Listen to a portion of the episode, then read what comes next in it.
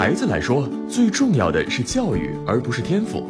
孩子成为天才还是庸才，不是决定于天赋的多少，而是决定于出生之前直到五六岁的教育。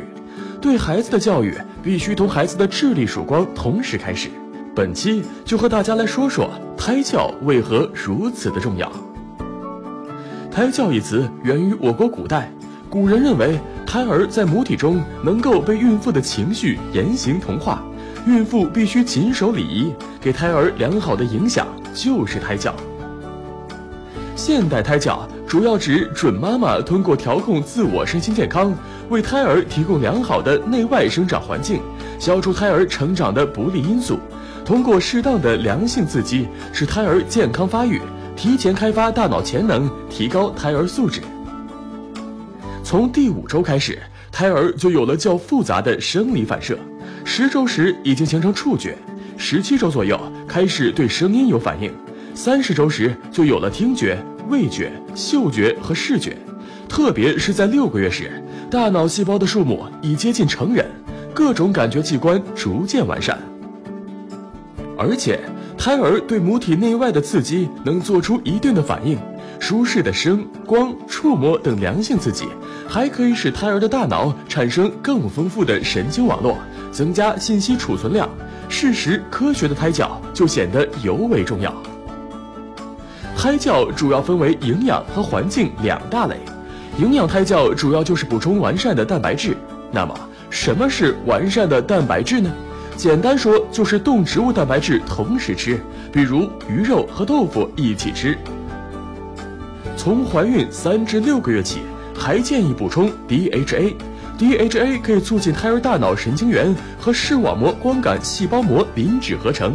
如果宝宝在胎儿期和出生早期营养不良，大脑细胞的总数将减少百分之十八，智力会受到不可逆的影响。要知道。脑细胞在其后的一生中只会减少，不会增多了。除了营养胎教，还有环境胎教。环境胎教包括声波刺激、光照刺激和抚摸刺激。声波刺激又包括音乐胎教和语言胎教两种。音乐胎教是目前被公认的最重要、最有效的胎教方法之一。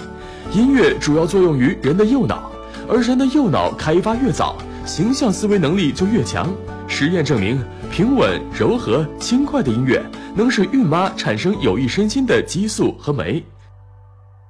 语言胎教能给胎儿的大脑新皮层输入最初的语言印记，并形成记忆。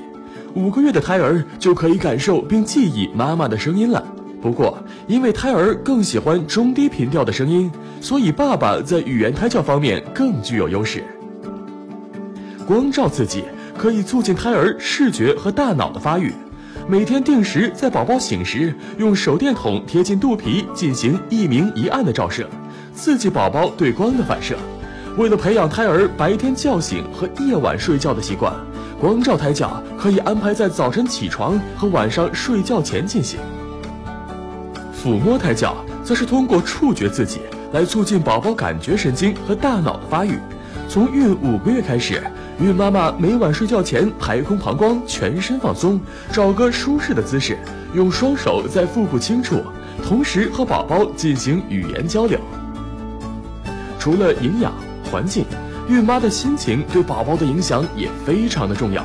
因此，孕妈一定要学会自我调节，吃好睡好，心情好是基础，然后从各方面和宝宝互动，温馨、快乐、健康的妈妈才是最好的胎教。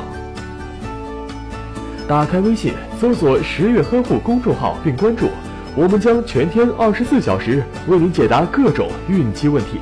十月呵护，期待与您下期见面。大家好，我是西安高新医院的产科医生李维林，很高兴在十月呵护这个平台与大家交流关于胎教的重要性的相关知识，同时。也祝每位准妈妈孕期健康、快乐、平安。